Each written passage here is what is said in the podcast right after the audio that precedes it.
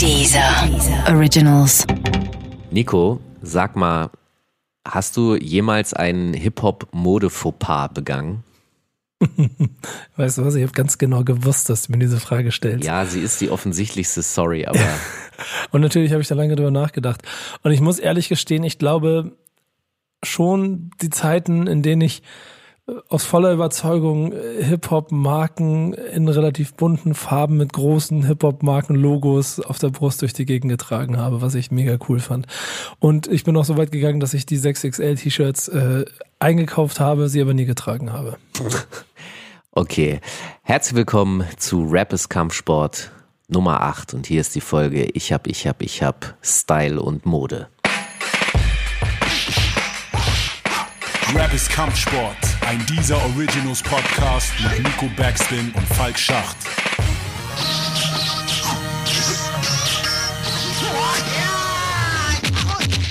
Ja, Nico, du hast schon von den 6XL T-Shirts, hast du wirklich mal diesen, Ich habe die alle, ich habe ich hab damals äh, zu der Zeit habe ich mir alle diese T-Shirts gekauft. aber hast du sie auch getragen? Nee, Also, ich habe sie gekauft. Warum hab's- nicht die hab- getragen? Weil ich die, ich fand das mega cool, habe gedacht, ja, sieht geil, hab mir sogar in allen bunten Farben und so und weißt du weiß und dann so mit um, Neon, also das Gelbe und so. Und dann habe ich sie immer angezogen und habe gedacht, nee, Nico, so kannst du nicht auf die Straße gehen, das funktioniert nicht. Und dann habe ich sie im Schrank gelassen und Also irgendwann so alle wieder verkauft. bis zum Knie, ja? Ja, Länge. die waren richtig lang, richtig so Boah, 6XL. so Smacks, hättest du bei, wie hießen die High Society, hießen Ja. die, glaube ich, hättest du mitmachen können. Tja. Geil. Ja, ich habe aber auch diesen ganzen Dipset-Film damals so ein bisschen, also, also erst ein bisschen später so wahrgenommen und nie 100% gelebt, so dass es auch nicht authentisch gekommen wäre. Die, das, das große Fubu oder Rockaware-Logo dick auf der Brust aus voller Überzeugung, weil ich auch, keine Ahnung, in New York dann durch die Straßen gezogen bin und dann dort alle das getragen haben und ich dann auch die Sachen eingekauft habe und dann, dann war, musste das einfach sein. Dipset, Dipset, Dipset. Also das, das Ding ist, letztens hat mich ein Kollege, ja, Johann Vogt war das, der hat mich gefragt, wie das mit North Face und Rin wäre. Also Rin hat ein Interview gegeben, da hat er gesagt, dass North Face durch Supreme jetzt äh, bei der Jugend angekommen wäre und so und cool wäre. Und Interessant. und Johann Vogt meinte dann, ja, aber er erinnere sich, was auch stimmt, er hat mir dann Fotos gezeigt, dass vor zehn Jahren schon Bushido auf Tour eine Jacke hatte, eine Bushido-Jacke von North Face. Das war da drauf gestickt. Und er hat mich gefragt, ob das eine sozusagen eine Collabo war oder ob in auch guter alter Custom-Made Hip-Hop-Manier Bushido sich das da selber drauf gemacht hat. Und also ich hatte die echte Antwort nicht am Start. Aber ich tippe auf äh, Tor B. Auf jeden Fall. Was? Nee, ich glaube, das ist eine, das muss eine, ich glaube nicht, dass Bushido losgeht und sich seinen Namen auf, auf eine Jacke stickt. Ich glaube, das, Je nachdem, auf welchem Level der Bushido da war. ja, da war der schon, naja, vor zehn Jahren war der ja, das, Nee, da war der das groß. war noch, genau. Aber das hätten wir doch mitgekriegt. Das hätte doch, da hätte es doch Werbeanzeigen gegeben. ja, so. ja, das stimmt schon. Also wie gesagt, ich habe das nicht verifiziert, das ist jetzt eine Spekulation, Mhm. welche Collabos es gab, aber dann habe ich angefangen, mich über North Face nochmal zu informieren und das ist der größte Outdoor-Klamottenhersteller. Genau. Und Machen auch wirklich gute Klamotten, muss man dazu mal sagen. Ja, ja, gar keine Frage. Und dann haben wir aber angefangen, uns auch darüber zu unterhalten, wieso diese fetten Winterjacken und so. Und irgendwann ist mir dann eingefallen, guck mal, wir sind ja in den 90ern dann auch schon losgegangen und da gab's ja keinen Hip-Hop-Store, also vielleicht einen kleinen, aber der hatte jetzt auch nicht so eine riesen Klamottenauswahl. Und ähm, wir wollten natürlich fette Winterjacken haben. Also sind wir auch teilweise im Baumarkt gegangen und haben halt geguckt, was gibt's da jetzt, oder Outdoor-Geschäfte und so, was gibt's da an fetten Winterjacken und haben die Marken gekauft, die halt existent waren. Und dann habe ich mich aber Folgendes gefragt, wieso eigentlich? Und dann, also für mich immer das absolute Ultra-Vorbild für die allerbeste Winterjacke plus stylmäßige ähm, ja, Nutzung ist Eric B. und Rakim Know the Ledge. Soundtrack zu Juice. In dem Video trägt Rakim einfach die krasseste, den krassesten Winterparker mit Kapuze, den ich je äh, gesehen habe.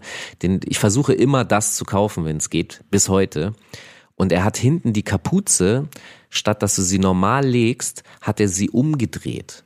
Das heißt, er hat das äh, Innere nach außen, außen gestülpt und das sieht aus wie so ein, nicht wie ein Helm, der hinten noch dran gehängt ist, sondern ich, ich hoffe, ihr könnt es euch jetzt schon vorstellen. Wenn nicht, müsst ihr es einmal googeln. Aber das, ich habe das gesehen und habe gedacht, Alter, Ich will gerade googeln, welcher Song? Know the Ledge. Und ich habe das gesehen, ich habe gedacht, Alter, wie geil ist das denn? Und ich habe immer Jacken gesucht mit so einer Kapuze, die haben bloß nie gehalten. Ich habe dann irgendwann angefangen, da ähm, Küchenpapier reinzustopfen, aber so kannst du ja nicht auf eine Jam gehen, wenn da, wenn dann hinten Küchenpapier rausfällt oder so. Das sieht ja aus, als würdest du von der Toilette kommen und so und hättest vergessen, jetzt an der Hose irgendwie noch die Rolle und so ein Quatsch. Also, was ich damit sagen will, ist, ähm, das waren unsere Vorbilder und jetzt überleg mal kurz, was das äh, regional damit zu tun hat. Das hat nämlich mit dem Wetter zu tun. In New York gibt's halt kräftige Winter, deswegen kriegst du auch Musikvideos, in denen die fett angezogen sind. genau. Und von der Westküste, wo es halt eigentlich immer relativ warm ist, kriegst du natürlich andere Bilder. Du kriegst eher diesen Chucks-Look und kürzere Hosen und dann ein Holzhackerhemd und so, also recht, recht ähm, leicht bekleidet. Chino-Style. Genau. Und das ist halt so, als ich das begriffen habe in dem Gespräch, habe ich so gedacht, krass, Alter, das Wetter hat Einfluss auf die Hip-Hop-Mode. Ja, voll und ganz. Und damit aber auf die Hip-Hop-Mode in Deutschland und, und ein Baumarkt verdient wegen dem Wetter in New York Geld. Das ist wie mit dem Schmetterling, der einen Hurricane auslöst. Das ist einfach, wenn man sich das mal bewusst macht, ist crazy. Vor allen Dingen, weil damit ja auch äh, in den Anfang, also von, von dann auch Hip-Hop-Modekultur quasi, äh, also die, es war limitiert einfach. So, ich kann mich auch noch sehr gut daran erinnern, dass es zwar schon irgendwann ein paar Marken gegeben hat, aber du viele Dinge halt, Carhartt-Sachen und Dickies-Sachen jetzt nicht als Hip-Hop-Mode, ich habe ich nicht als Hip-Hop-Mode, also das war nicht als Hip-Hop-Mode gezeichnet im Walmart in den USA, das war, das war Arbeiterkleidung, die da lag. Und Aber was war für dich denn zum Beispiel die erste Fashion oder das? Es ist ja noch nicht mal so, also ich bin zum Beispiel nicht so stark markenbezogen, sondern ich habe diese Kleidung gesehen und ich wollte das haben, aber ich bin ehrlich gesagt nicht so über die Marken gegangen, weil kann ich hier gar nicht sagen, weil es mir nicht so bewusst war. Ich wu- wusste nur, ich will was, was so aussieht. Wo, wo kriege ich das her? Und Ja. wie, wie macht man das? Wann hattest du da deinen ersten Moment? Ah, ich glaube, das ist schon ganz einfach My Adidas von, von Run DMC, wo ich das erste Mal voll wahrgenommen habe, ey, diese Streif, drei Streifen auf der Seite, die sehen halt auch einfach fresh aus. Und äh, es ist ja, glaube ich, auch das erste Mal einer offiziellen Collabo in den 80ern, 86 oder so war das, glaube ich, von Marke mit, mit Band, ne? Ähm, ja, wer war das? Russell Simmons, ne? Bruder von, von, von Run, ne? Der, der quasi da das Geschäftsgebaren gesehen hat und den Deal gemacht hat und die unfunky Marke Adidas, die damals hinter Puma und Nike lag, so halt zu State of the Art gemacht hat. Es gibt da dieses berühmte Bild auch davon, dass sie, ich glaube, im Madison Square Garden oder irgendwie Konzertauftritt haben, wo sie alle den, den Sneaker ausziehen und den Adidas Sneaker in die Luft halten und so. Also mehr Hype konntest du auf etwas nicht kreieren. Das war natürlich noch ein paar Jahre, bevor ich mich damit beschäftigt habe, aber dieser Song war auf meinem Tape. Und so habe ich das wahrgenommen. Und danach ging es relativ schnell weiter. Also Es sind immer Sneaker bei mir, danach ging es relativ schnell weiter mit Jordan und den, den, den Jordans. Also noch kleine, kleine nerdige Anekdote für die 80er, weil das war so, da habe ich ja für mich das erste Mal hier und da mal so ein Hip-Hop-Video gesehen. Und zum Beispiel, was ich versucht habe, mir auch zu besorgen, also ich habe versucht zu besorgen, hieß in den 80ern mit meiner Mutter reden und sagen, wo kriege ich das her, kann ich das haben? Kann ich das haben? Und es gibt so ein Video von den Fat Boys, wo der eine Typ so eine so eine äh, Fellmütze trägt mit so einem Fuchsschwanz rechts dran. ja. Und ich habe das so gesehen und es Das war, das war dein Kram. ist das geil. Das ist total geil. Das fand ich früher schon schrecklich. So und und dann habe ich ich so, wo kriege ich das her? Ich möchte das gerne haben und so und irgendwie äh, haben wir es nicht besorgt bekommen, aber dieses Beispiel zeigt in ganz fantastischer Art und Weise, dass es eigentlich die Kategorie hässlich oder nicht hässlich oder so, eigentlich gibt's das nicht, weil Mir fällt gerade eine Modesünde ein, die muss ich Mach dir mal. Wenn wir nämlich davon sprechen, Ja. so Dinge, die man entdeckt und nicht hatte und sowas alles. Weißt du, was ich gemacht habe 1900, wann war es? 93, 92, als Chris Cross rausgekommen ist? du hast deine, du hast, du bist wirklich, bist du so in die Schule gegangen? Ja. Und wie war die Reaktion? Also für die, sollte es Leute geben, die jetzt nicht genau wissen, äh, Ich erzähl erkläre es euch, ich Ja. erkläre es euch. Also, das war 1992, da war ich 15. Chris Cross, die, die zwei Jungs, die noch ein bisschen jünger waren als ich, in den USA, ähm, äh, haben einen Song, der heißt Jump. Guckt euch das Video an. In dem tragen sie freshe Ewing, Ewing Schuhe, die ich total geil fand. Die hatte ich schon. Dann, tra Oh. dann tragen sie ähm, ähm, Jeans und Kapuzenpulli, Jeans-Kapuzenpulli tragen sie richtig rum, Jersey darüber verkehrt rum. Ja. Was macht Nico? Und ich, ich, ich, bestehe, ich bestehe darauf. Ich hatte früher nie viel Geld. Ne? Also äh, meine Mutter konnte mir nicht alles kaufen.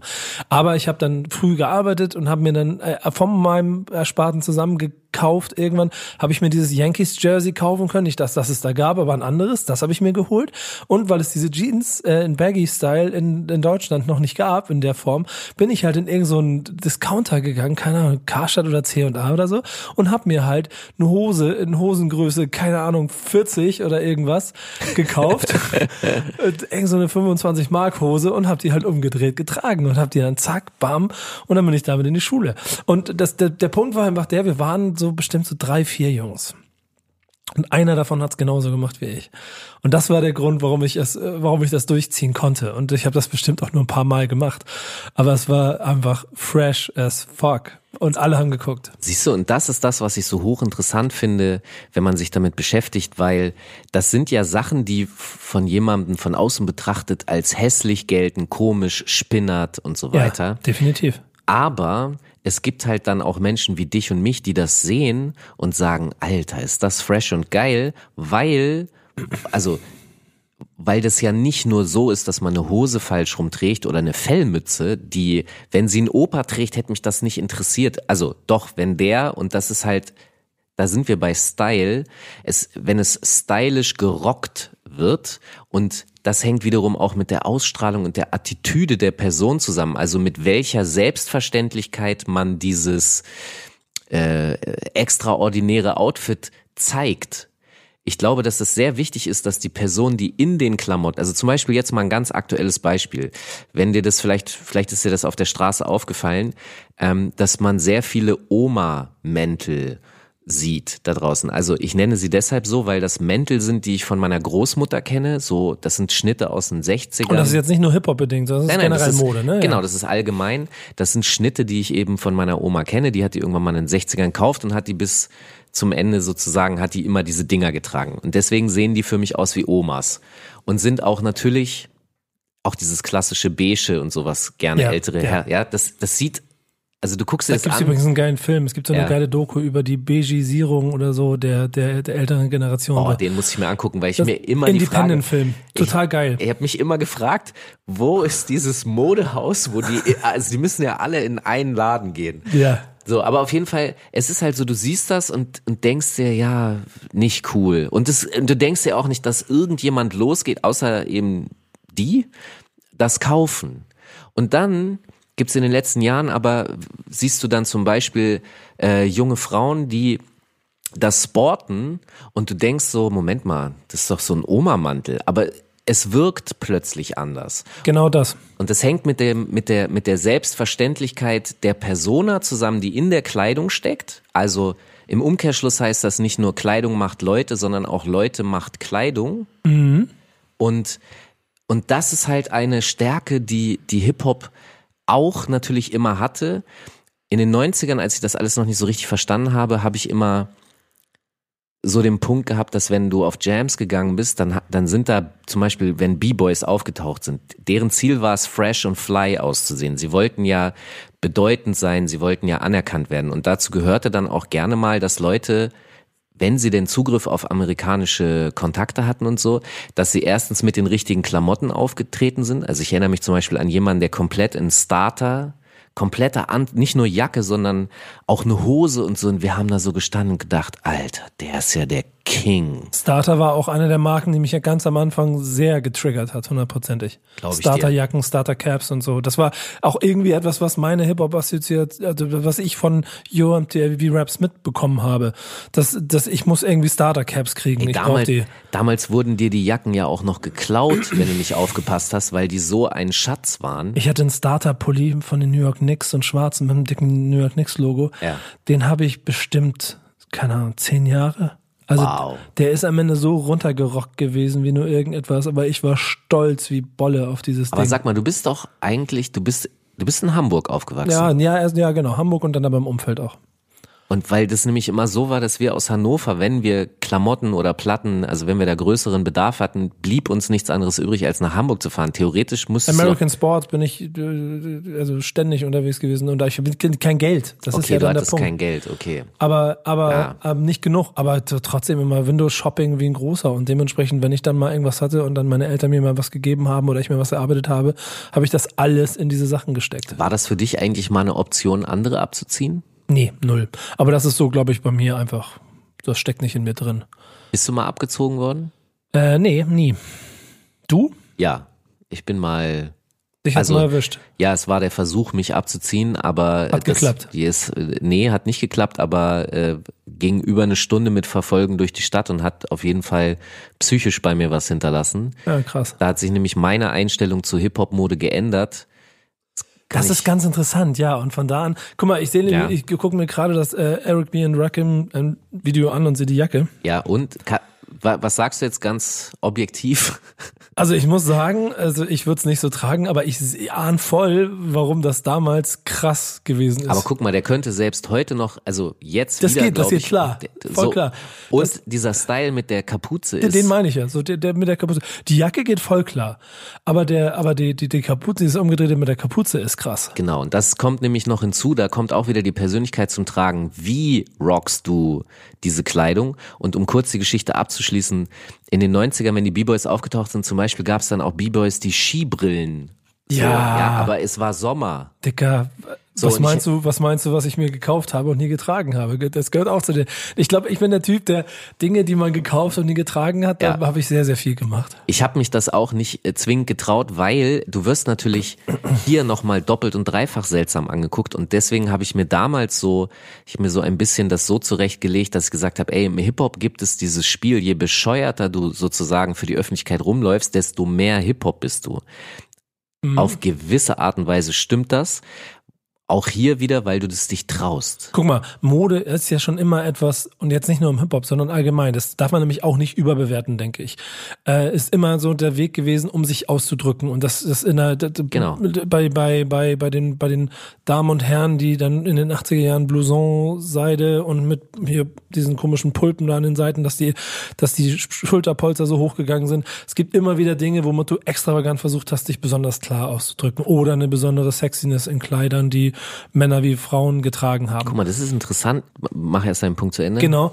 Hip-Hop hat aber in dem Fall, finde ich, immer einen kleinen, ähm, noch einen anderen Punkt gehabt, weil du hast dich mit Mode versucht zu individualisieren. Mit Hip-Hop-Mode hast du aber dich abgrenzen wollen, also auch von dem Normalus, aber dich etwas zugehörig zeigen wollen. Du wolltest damit klar machen, hey, wir mit den Kapuzen, äh, Hoodies, mit den, mit den Timberlands, mit den, mit den, mit den Car Jackets, wir sind Hip-Hop, wir sind New York. So, wir, wir, sind, wir sind alle eins. Egal, ob du New York lebst, in, keine Ahnung, Paris, Hamburg oder Hannover. Wenn du aber das andere machen wolltest, dann wolltest du dich abgrenzen von den anderen, wolltest sagen, ich bin einzigartig. Und das finde ich so faszinierend an dieser Hip-Hop-Mode. Du hast gerade in mir noch einen Gedanken getriggert, den, wenn ich ihn zu Ende denke, der Satz heißt ja, Kleider machen Leute. Und das bezieht man ja eigentlich darauf, dass du zum Beispiel ein Hemd anziehst und äh, ja, also dich sozusagen ein bisschen formeller, schick ist vielleicht nicht das richtige Wort, aber ich glaube, man Upstep, dein, dein, dein Klamotten-Game upsteppst. Genau, also dass du so theoretisch siehst du dann aber aus wie viele. Du, du kannst dich sozusagen verkleiden, um angenommen zu werden. Ja, das heißt, im Büro wirst du, bist du, oder beim Vorstellungsgespräch oder so bist du akzeptierter.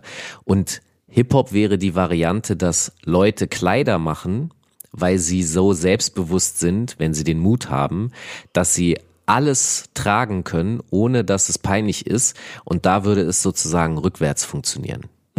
Es funktioniert natürlich, also es funktioniert aber eben nicht so rum, dass Kleider Leute machen, weil, das habe ich ja schon mal gesagt, Style kommt nicht mit der Post. Du kannst dir zwar Hip-Hop-Klamotten kaufen, wenn du es möchtest, aber dann, du bist dann zwar Dresscode-mäßig erstmal akzeptiert, aber wenn du dann nichts liefern kannst, dann bist du es leider doch wieder nicht. Ähm, eigentlich ist ja Hip-Hop-Mode schon seit den Ursprüngen immer auch eine Art von Uniformierung gewesen. Wenn man so ein bisschen daran denkt, wie in den 70er Jahren, also den allerersten, da bist du mehr Experte als ich, aber nach meinem, nach meinem rudimentären Wissen ja schon sehr mit Kostümen und mit Uniformen gearbeitet haben, um sich auch quasi Army-mäßig aufzustellen und eine Einheit darzustellen und trotzdem in einer gewissen Individualität. Das ist tatsächlich ganz interessant, wenn du dir das da anguckst. Also erstmal muss man ja, du, wir haben hier auch schon darüber geredet, du bist nicht aus einer reichen Familie, ich auch nicht. Es war immer ein Hassel, die entsprechenden Klamotten sich überhaupt, also wenn du sie überhaupt bekommen konntest, sich dann noch leisten zu können. Äh, und das war natürlich noch viel, viel extremer in New York in den 70ern. Äh, und deswegen ist das, was man da eigentlich getragen hat, also das, was man sich leisten konnte, war ja das war nicht nur uncool, das galt ja eben als ja die Unterschichtenklamotten so mäßig. Ja, genau, genau. Und das Interessante ist, wenn man das einmal weiterführt, das dreht sich ja. Also du hast zum Beispiel vorhin davon gesprochen, wie wichtig für dich das Sneaker-Game ist und so. Sneaker waren Schuhe zum Sport machen oder Unterschicht. Danke, Michael Jordan.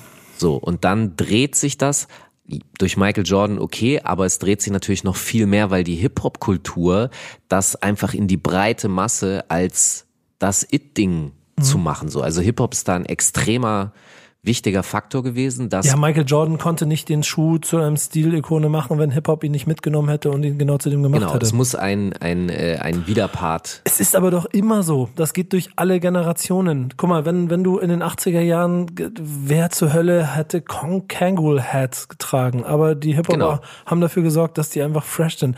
Supreme. Casal-Gläser, ja, ja. Die Brillen. Das, ja. das ist ein italienischer, ich glaube, italienischer Brillenhersteller gewesen, der Ey, ja. und, und das geht bis heute. Wenn du 2000, weiß ich nicht, seit 16, äh, vielleicht 17 oder so, wenn du versuchst dir ein, wenn du 2010 in einen äh, Macy's in den USA gegangen bist und du hast in der Discount-Ecke geguckt oder so und wolltest dir, ein, hast mal nach T-Shirts geguckt, hast du ein Supreme-T-Shirt für 5 Dollar gefunden und mit dem Logo und hast dir das kaufen können. Und äh, Rapper haben dafür gesorgt, dass das Supreme-Logo äh, inklusive Verknappung, also auch natürlich gut Marketing von der Marke in Zusammenarbeit, dafür, dass heute, bis heute ja offensichtlich Kinder immer noch genau. durchdrehen und auf dem Schulhof donnerstags um 12 Uhr sitzen, um Backsteine zu kaufen. Genau, und das ist das im Grunde, wenn du dieses, ähm, dass die Person die Kleidung macht, wenn du das nimmst, dann bedeutet das, der Transformationsprozess, der da stattfindet von uncool zu cool, äh, der ist verantwortlich, dass heute überhaupt dieser Sneakermarkt existiert, dass das akzeptiert ist, dass die Kids das wollen, dass die Anfang der 90er halt sich gegenseitig erschossen haben, um sich die Schuhe zu klauen ich ehrlich gesagt weiß gar nicht, ob das heute noch stattfindet. Ich glaube, heute werden keine Schuhe mehr geklaut, aber damals, oh, ja, ist das so? Wenn, wenn Releases von irgendeinem angesagten ja, Schuh. Okay. Guck mal, ich, ich, nee, ich ne meine jetzt normal, wenn du mit einem Ewing über die Straße gegangen bist in Deutschland Anfang der 90er. Nee, aber heute, heute sind es hundertprozentig die Yeezys oder so, die, die, die limitiert sind. Ey, ich meine, ich habe ich hab für, für Steuerung F so eine Sneaker-Reportage gemacht. Ja. Und dann waren wir in Frankfurt, äh, auch in Frankreich und da haben die Jungs und, also in Deutschland ist ja schon auch immer heftig, wenn die sich da prügeln oder so. Aber die haben uns ein bisschen von diesen, von diesen, äh, Campouts vor Sneakerläden in Paris erzählt, was da abgegangen ist. Und dann kommt halt einfach die Bande aus dem Banlieue und du, du sitzt da seit äh, vier Tagen und campst da vorne und äh, wartest darauf, dass du den Sneaker kriegst und bist, keine Ahnung, Pierre aus einem guten Viertel. Und dann kommen die einfach, halten dir eine Wumme an den Kopf und sagen, nee, du gehst jetzt hier weg. Und äh, wenn du dann gekauft hast, gehst du um die Ecke und dann rippen sie dich und so. Also das ist das, die Kriminalität ist genauso da drin. Wahrscheinlich extremer als früher. Guck mal, zuerst campst du dafür und dann kämpfst du dafür. Sorry, der, der ist mir gerade reingekommen. Ja, genau. Äh, Sneaker ist Kampfsport. Ich, ja, genau. Ich, ich finde, ich finde, guck mal, wenn du die Mode und, und, und, und Hip-Hop so ein bisschen anguckst und die, die, die, die Geschichte dahinter, dann fällt aber schon auf, dass ähm, so 70er besagte Uniform, Kostüme, also irgendwie so den ersten Weg, um, um sich überhaupt äh, Identitätsstiften zu kleiden und abzugrenzen. Die 80er Jahre so ein bisschen dazu geführt haben, dass es die ersten Kollaborationen gegeben hat, Marke, Adidas Anzug und so, äh, Kangol Hat, aber auch Goldketten, also eine, eine äh, Fat Laces, Name Bells, also so, so, so Dinge, die individualisieren, im Gesamtpaket dann einen Hip-Hop-Dude abgeben, mit dem du heute perfekten 80er Jahre Hip-Hop-Fasching-Outfit hättest, womit du auf die Party gehen kannst. Ja. Und irgendwo in den 90ern hat es dann aber angefangen, dass Hip-Hop selber auch in der Lage war, endlich Marken zu kreieren und auch dieses Game selber in die Hand zu nehmen. Ja, ich glaube, also Das Ding ist ja, dass im Grunde am, am Anfang man versucht hat, sich selbst zur Marke zu machen. Also nicht im Bewusstsein, da, da hat keiner einen Marketingplan entworfen, sondern das, was wir vorhin bei Bushido hatten, dieses Custom-Made, das war einfach ein Riesenthema. Mein Name, wie ich heiße, als Hip-Hop-Aktivist auf meinem T-Shirt, auf meiner Kappe, auf meinem Gürtel. Mhm. Gestern haben wir ja Tony L. Äh, auf einer Veranstaltung getroffen und er hat halt sein Name-Belt in in Bronze, den, den hat er 19, den, genau. ja, den hat er 1988 halt gekauft, so in, so geil, ich glaube in London. Seit 30 Jahren trägt er die durch die Gegend. So, und das ist halt genau der Punkt, das war auch so, wir haben das gesehen und waren halt krass beeindruckt. Ich will auch ein T-Shirt mit meinem Namen drauf, so, das war einfach der Shit. Hast du, du hattest, wir haben ja schon mal irgendwo drüber gesprochen, den Hawkeye hattest du ja auch, ne? Ich hatte ein Hawkeye-Namebild, ja. Hast du ihn immer noch? Natürlich. Trägst du ihn ab und zu? Sehr selten auf Fotos. Sieben Buchstaben sind auch eine Menge Holz. Das ist eine Menge Holz. ja, da brauchst du sehr breite Hose für. Ja. Aber eben, wie gesagt, also, ne, die machen sich selbst zur Marke, mhm. machen sich selbst populär und also die machen sozusagen mit sich selber eine Collabo. Und ähm, es gibt ja auch diese Story von Dapper Dan, der Ne, in, in, in Erklär es genau. Jetzt, jetzt, jetzt ist Zeit, jetzt ist Zeit für, für, für Referat, äh, Falk Schacht. Naja, der, der, der hat halt in der Hood so sein Geschäft gehabt. Der war ein, der konnte halt nähen und, und designen. und ähm, du hattest die Leute in der, im Viertel, die Geld hatten, waren halt die Dope-Dealer. Und die Rapper haben die Dope-Dealer bewundert und die Dope-Dealer sind halt äh, zum Beispiel zu Dapper Dan und haben gesagt, mhm. Alter, ich will eine äh, äh ne geile individuelle Klamotte, aber ich will das von Louis Vuitton oder Gucci oder so. Und dann hat Dapper Dan was designt und dann hat er bei denen angerufen und gefragt, kann ich das haben? Und da kam nichts zurück. Dann hat er sich überlegt, okay, ich hole mir einfach selber Leder und hat dann eine Technik entwickelt, wie er das da drauf druckt. Also er hat Fake-Lederbahnen entwickelt und daraus hat er dann Designs genäht für diese Dope-Dealer. Und die Rapper, die haben die Dope-Dealer gesehen und bewundert und wenn die dann irgendwann mal zu Geld gekommen sind, sind sie zu Dapper Dan, haben gesagt, ich möchte so eine Jacke wie der hat. Und das geht dann weiter. Rakim hat zum Beispiel ein, ich glaube, Louis Vuitton oder Gucci Leder Überzug für seinen Jeep hinten für, die, für, die, für den Reifen gehabt, so, ja. Und auch ein, der hat einen Drop-Top, also sein, sein Dach gehabt aus Leder und auch die Sitze aus diesem Fake-Leder und sind damit durchs Viertel gefahren. Und das wiederum über Videos haben wir gesehen. Und da gibt's den, das Beispiel Dendemann, der, ähm, der, der hat auch Kappen gemacht, der Paden. Der wollte unbedingt eine MCM-Kappe haben. Das war der Shit. Und damals. Und dann hat er heute sich eine alte gekauft, 30 Jahre alte MCM-Kappe. Dendemann. Genau. Und MCM ist ja auch wieder am Start. Und dann hat sich die heutige MCM-Firma bei Dendemann gemeldet und gesagt, hier, damit du mal eine Originalkappe hast, haben ihm welche geschickt von heute. Und dann hat Dendemann zurückgeschrieben, ich habe schon eine Original-MCM-Kappe. Und das ist halt genau der Punkt. Es ist zwar Fake MCM, aber es ist Original Hip-Hop Dapper Dan natürlich. Und MCM hatte ja damals, irgendwann haben die Dapper Dan erwischt und auch angefangen zu verklagen. Das heißt, die wollten das nicht. Warum? Weil sie mit der Unterschicht nichts zu tun haben wollte. Heute ist es genau andersrum. Heute kommt das Geld sozusagen aus der ehemaligen Unterschichten-Fashion und man tut dann eben so, als wäre man das Original, obwohl das Original das damals abgelehnt hat und das echte Original theoretisch von heute das alte Bootleg ist.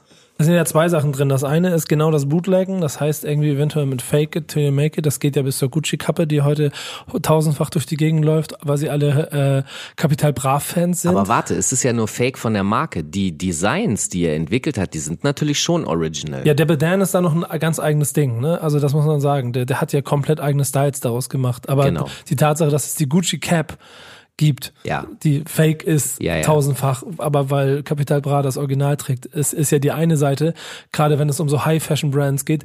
Das andere ist, und das ist ja eine der Anekdote, die ich ja auch schon mal, glaube ich, irgendwo erzählt habe, bestimmt, und die ja auch eigentlich nur äh, eine schöne, schöne urbane Legende ist, aber dass zum Beispiel Jungs für die 187 Straßenbahn in Hamburg, und das wird es in den USA auch in 100 Beispielen gegeben haben, aber das ist ja ein halt aktuelles Beispiel für hier, immer Lacoste-Trainingsanzüge getragen haben. Und dann äh, irgendwann in Videos damit rumgelaufen sind und immer mehr Lacoste gesportet haben, bis dann irgendwann Lacoste angerufen hat und gesagt hat, ey Jungs, äh, wir wollen nicht, dass ihr unsere Sachen tragt, weil wir wollen nicht, wie du eben selber gesagt hast, dass ihr mit uns in Verbindung gebracht werdet. Finden wir kacke, unterlasst das bitte. Was natürlich dazu führte, dass ihnen das scheißegal war und sie weitergemacht haben.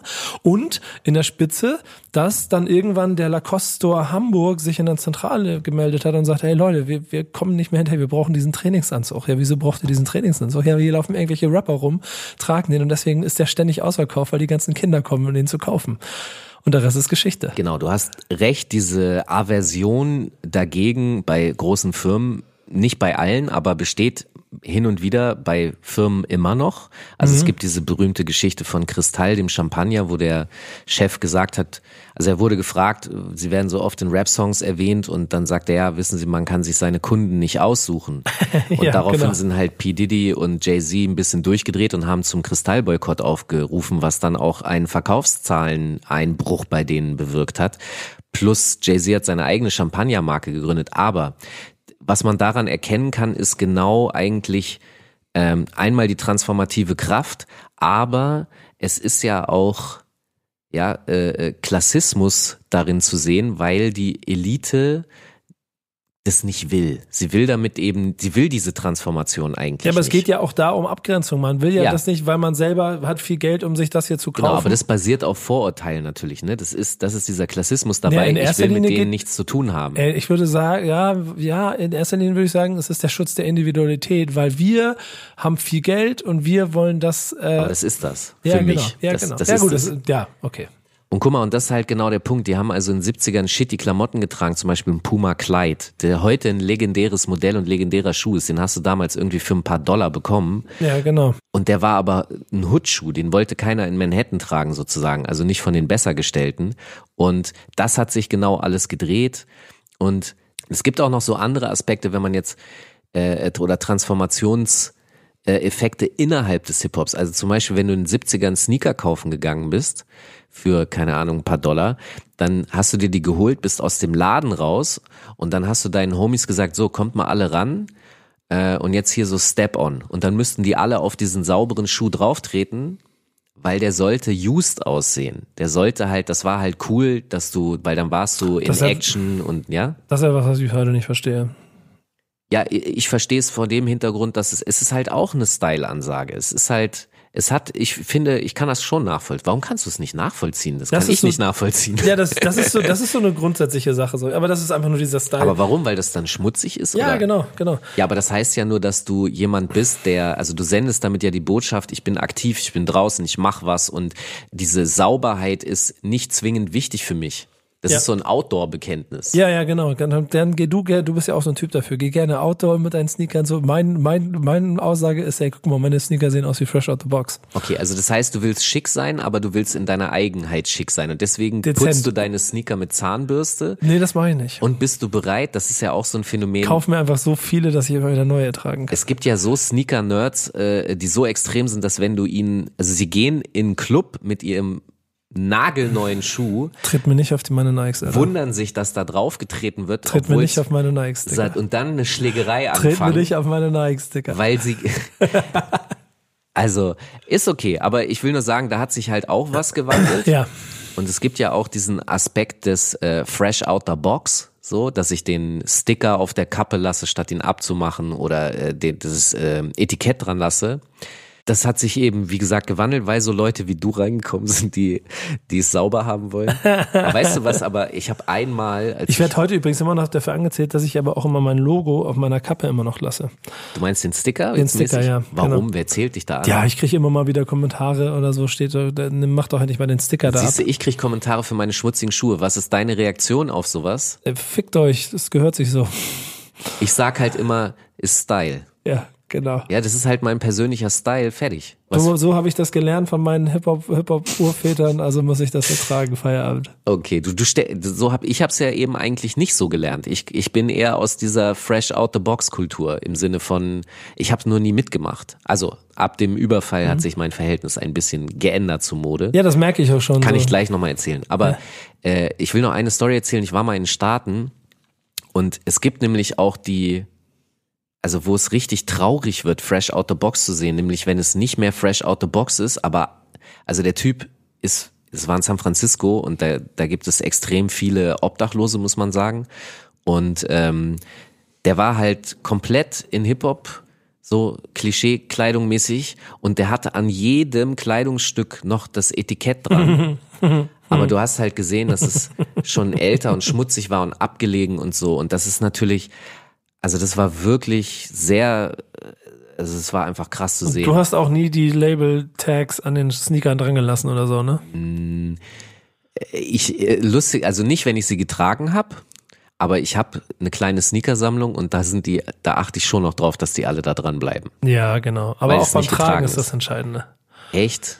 Aber behindert das nicht beim Tragen? Ja, früher war das, ich meine, ich gehe zurück zu dem 15-jährigen Nico, der seine Hose verkehrt rumgetragen hat, dann auch irgendwann richtig rum, ne, weil dann verkehrt rum doch bescheuert war, aber trotzdem auch viel zu groß. Und die Ewings da drunter, da musste schon der Label-Tag mit dran sein, das war ganz wichtig. Yeah. Aber es ist halt schon auch irgendwie faszinierend, dass dadurch ja auch, guck mal, also eigentlich will ich noch woanders hin, aber den Gedanken mal kurz ausführen, dass es ja bis heute zu fast Perversitäten geführt hat, dass man früher mit Klamotten und dann auch mit vielleicht dem Preisschild da dran, weil der Markt verstanden hat, okay, die Leute drehen alle durch und wollen alle aussehen wie die coolen Hip-Hopper, also gibt man viel Geld dafür aus, dass ich bis heute 200 Euro für Schu Schuhe ausgebe, weil ich die auch irgendwie unbedingt haben will.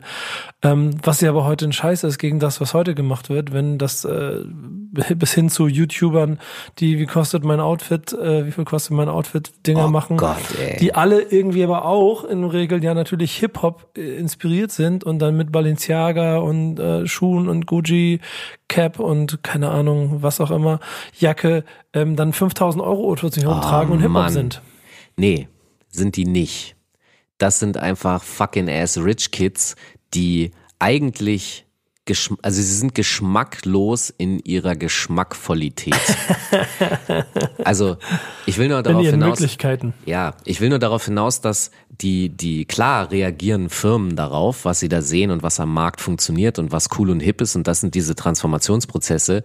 Man muss aber dazu auch sagen, dass die die Abwehr, die da stattfand, auch schon früher von größeren Marken, also heute ist es ja wie gesagt eingeschränkt, aber die da früher stattfand, dazu geführt hat, dass man dann selbst seine Klamottenmarken dann auch gegründet. Also Fubu, For Us, By Us ist ja zum Beispiel so ein, ähm, eine Klamottenmarke. Der, der Gründer sitzt ja heute bei in der amerikanischen Höhle der Löwen. Guckst du es manchmal Shark Tank? Nee. Der sitzt da auf jeden Fall drin. Der ist halt Hm, ich- heute, hab ich gelesen, ja. ne, der ist da heute äh, Multimillionär und so und das hat das Aber das ist, das ist ja auch ein sehr entscheidender Punkt. Genauso wie es Rapper geschafft haben, von Nothing to Something to zu kommen, weil sie einfach eine Option gesehen haben, eine Kreativität, ein Talent und damit dann durchgestartet sind, gilt das für Mode ja genauso. Denn wir haben ja dann irgendwann, was wir schon schon hatten, Anfang der 90er, die Situation, wo Modelabels irgendwie dann mit mal Hip-Hop zusammenarbeiten wollten und offensichtlich man sich nicht einig war oder es nicht so cool fand, wie sie es machen wollen oder nicht die kreative Freiheit hatte und dann sich halt, keine Ahnung, Fubu 92, K-Kanal, glaube ich sogar schon Ende der, Ende der 80er äh, gegründet haben, man also die ersten eigenen Hip-Hop-Marken hatte und dann kam, keine Ahnung, Wooware hinterher, Rockaware, Jay-Z. Du hast auch in Deutschland, also zum Beispiel Homeboy. Ist, ne, Homeboy, ja, genau. Die kommen gerade wieder zurück mit Capital Bra und Krass, so. ja. Ne, das ist eigentlich eine deutsche Marke, die sich Anfang der 90er gegründet. Ich habe letztens, also äh, ich bin mal die Seite dann angesurft, da steht halt, dass der äh, der Sohn des Machers damals Hip-Hop-Fan war und dann hat der Vater sich überlegt, na gut, komm, dann machen wir mal sowas. Muss man aber auch ein bisschen sagen, das war diese Zeit, wo Carhartt, äh, also das ist ja Arbeitskleidung eigentlich gewesen, Workwear. Genau. Und Hip-Hopper haben es getragen, dann wollten wir es in Deutschland haben. Und wenn ich das richtig erinnere, dann ist es auch so, dass es ein eher amerikanisches Carhartt gibt, das auch immer noch auf Workwear konzentriert ist. Und dann ein Carhartt, das eher konzentriert ist auf die, auf den Rest und auf dieses, das wurde dann Streetwear.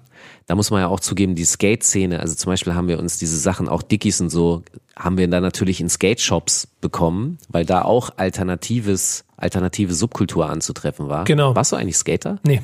Ich war Skater. Kannst du auch einen guten Olli, oder? Nee, ich konnte aber sehr gut mein Skateboard tragen. also, oh Gott, oh Gott. Und ich oh glaube, Gott. ich hatte die Toy. größte, und ich glaube, ich hatte die größte Skateboard-Sticker-Sammlung Hannovers. Okay. Ich habe sie leider weggegeben, mich Depp. Äh, aber mal davon Vielleicht, ab. vielleicht ganz gut.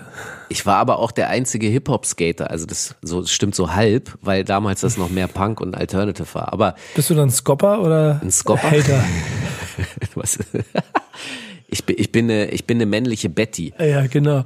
Also, ne, dieses Skaten, ich habe das halt nie gemacht, weil ich keine Ahnung davon, also weil ich es einfach nicht konnte. Und auch da wieder gar nicht so. Also fahren kann ich schon. aber 50-50 Chance. Ich könnte mir einen Pulli Trick, kaufen. Trick ist schwierig. Aber Ja. ey, dann gehen wir mal, guck mal, da unten unter meinem, äh, Auf unter gar meinem Sofa Fall. ist ein Skateboard. Wir gehen im Sommer mal skaten. Wir machen uns nicht lächerlich und fangen irgendwo an zu skaten. Wir, wir fahren in eine andere Stadt auf. Das einzige, ich einzige, bring dir Rollen bei. der einzige Ort, wo ich skaten würde, wäre wär der Venice, da in diesem Skatepark, da, Venice Beach. Da ist ja Ah, dieser, okay. dieser berühmte Skatepark, Ja. und da ist es egal. Da, da skatet auch der 80-jährige Opa noch rum. Und also nochmal kurz zurück zu den zu Ja. zu zu äh, dieser Workwear. Und das Ding ist dann so, als Carhartt der heiße Scheiß war, gab es aber Leute, die wollten den Style, aber die wollten nicht Carhartt tragen, weil nämlich schon so viele andere in der Subkultur. Und dann zum Beispiel hat man sich umgeguckt und hat plötzlich andere Workwear, wie zum Beispiel Cat angefangen nach Europa zu bringen. Cat ist die die äh, Marke von Caterpillar. Das sind diese riesigen, äh, wie heißt es nochmal, mit Panzerketten und Äh, und Hier, Schaufel Baustellen, von Baustellenfahrzeuge. genau, aber die die ja, aber Omni, Omnimog. nee, diese mit der Schaufel vorne. Das hat einen bestimmten Namen. Eine, Ja, Schaufelbagger, ihr wisst, was, ihr, was wir meinen. ich, das das Ja. wird mich jetzt verfolgen bis heute Nachmittag, bis Du, du wirst es irgendwann wissen. Okay, also auf jeden Fall Cat, ne, Mhm. die, die wurden dann plötzlich rübergebracht. Und, und dann bist du natürlich von der Idee her auch, dann bin ich plötzlich mal in so ein, es gibt ja statt, auch in Deutschland Arbeitskleidungsläden. Und in Hannover gab es einen am Steintor. Und dann bin ich da äh, zu diesem Laden hin und habe halt geguckt, was gibt's noch für Arbeitskleidung, die ich tragen könnte, die irgendwie fresh aus, aber man muss leider sagen, deutsche Arbeitskleidung ist nicht the most funkiest das da so gibt, deswegen habe ich mir Ist nichts halt ein gekauft. Blaumann, ne? Blau, und dann machen wir uns nicht vor. Das haben die Amerikaner da auch geiler gemacht. Dass du einfach eine Car-Jacket auf die Baustelle mit anziehen kannst und die, und die Hose und so, und das sieht einfach fresher aus. Da sind wir aber auch genau zum Beispiel bei denen, die mir Carhartt extrem näher gebracht haben, NWA, das 100 Miles and Running Video. Und sie haben, Ja. sie haben blaue Carhartt-Jacken an. Dazu tragen sie hellblaue Hemden. Und das ist so ein Style und Look, den ich bis heute so krass fresh finde, dass ich den hin und wieder auch sporte und wenn ich in meinem hellblauen Hemd rausgehe und so, dann fühle ich mich ein bisschen wie Easy E. Und so eine andere Erkenntnis, die ich noch hatte, ist, ich, ich kaufe mir sehr viele Sonnenbrillen, immer billige, so 10 Euro irgendwas. Und dann habe ich eine, bei der Weltmeisterschaft 2006 habe ich eine Türkei-Fanbrille Oh Gott, Alter. für 10 Euro gekauft. Da war die Türkei-Flagge rechts und links so mit so einem Aufkleber. Das habe ich abgemacht, weil ich wollte diese schwarze Sonnenbrille haben. Und dann bin ich auf die Hip-Hop Open gegangen. Mit dieser Sonnenbrille, die ich überfresh fand und habe gedacht, boah, ist die geil. Bin da und dann kommt ein Typ aus der Entourage von Ice Cube zu mir und sagt halt, ey, yo, Guy, du, deine Lokes so, ich, ich brauch deine Lokes. Ich so, was? Gib mir mal deine Lokes und zeigt so auf die Brille. Und ich gebe ihm die so und dann nimmt er die und geht weg. Und dann sitze ich da so 10 Minuten, 15 Minuten, 20 Minuten. Ich so, was passiert denn hier gerade? Dann kommt er zurück und gibt mir einen 20er und sagt so, hier, für die, für die Brille so. Ich so, ja, äh, aber ich habe die dir doch gar nicht verkauft, was soll das jetzt? ja, ja, alles cool, nimm mal hier. Und geht wieder zurück. Und ich so, was ist denn hier los? Und dann habe ich nochmal mit denen gequatscht und dann haben die gesagt, naja, weißt du, wir haben unsere Sonnenbrille vergessen, unsere Lokes und du hast eine und ich brauche die. So, weil ich brauche hier eine Sonnenbrille.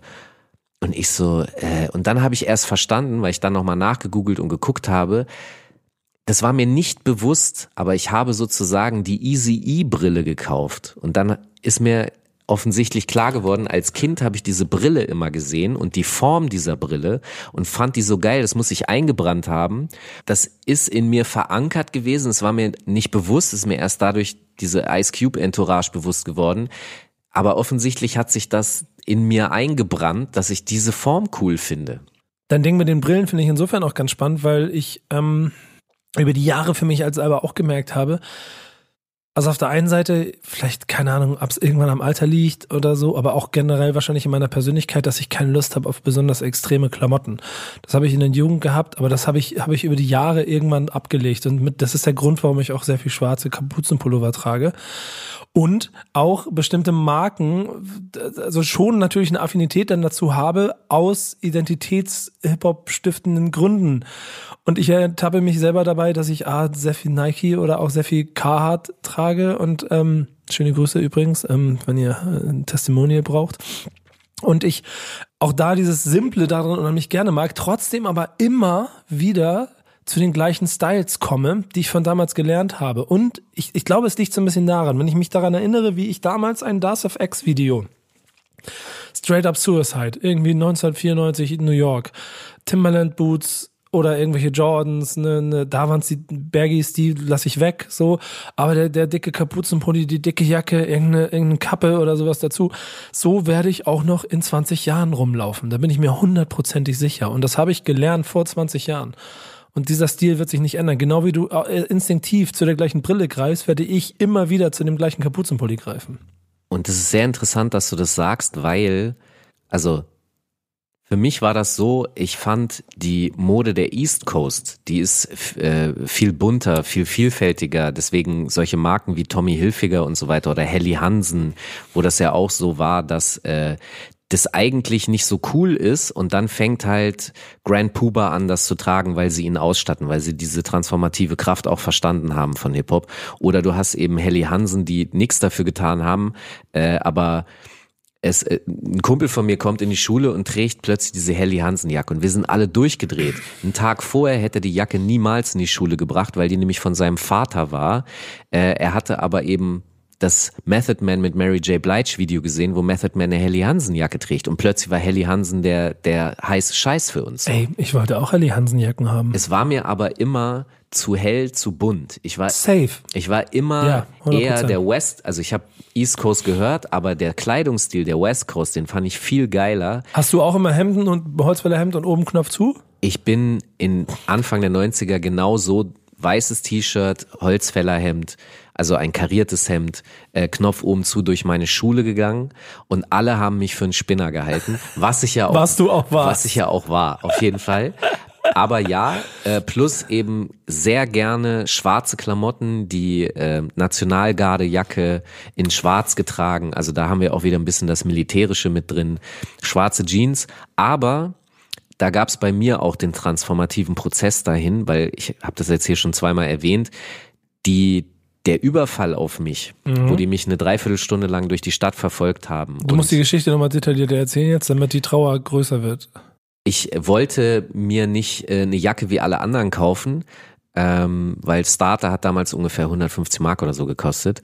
Ich wollte äh, individuell wieder mal sein und da habe ich mir hat meine Mutter angekniet so und dann habe ich mit viel Sparen und Liebe und so nach einem Dreivierteljahr oder so hatte ich das, hatte ich 300, also 299 Mark hat diese Jacke gekostet, San Francisco 49ers, die damals auch gerade mit Jerry Rice und äh, Montana irgendwie äh, Super Bowl, ja, sie waren so der heißeste Scheiß. Warst du Football-Fan? Damals schon, da, also damals noch Damals habe ich es wirklich geguckt mhm. und war auch Fan. Und eigentlich hätte ich mir Raiders kaufen müssen, da aber einfach wirklich jeder, jeder und seine Großmutter haben Raiders getragen. Und deswegen habe ich das nicht gemacht und habe mir diese 299 Jacke mhm, gekauft. Dann, okay. dann laufe ich durch die Stadt voll stolz wie Bolle und so voll geil.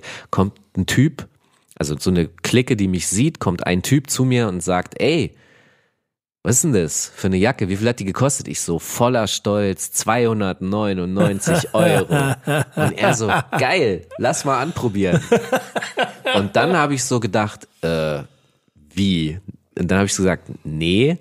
Und dann er so, ja, du kannst auch meine Jacke dafür haben. Und er hatte einen Raiders Windbreaker für, ich glaube, die haben 99 Mark gekostet oder so. Den ich, hatte ich. Ich so, nee.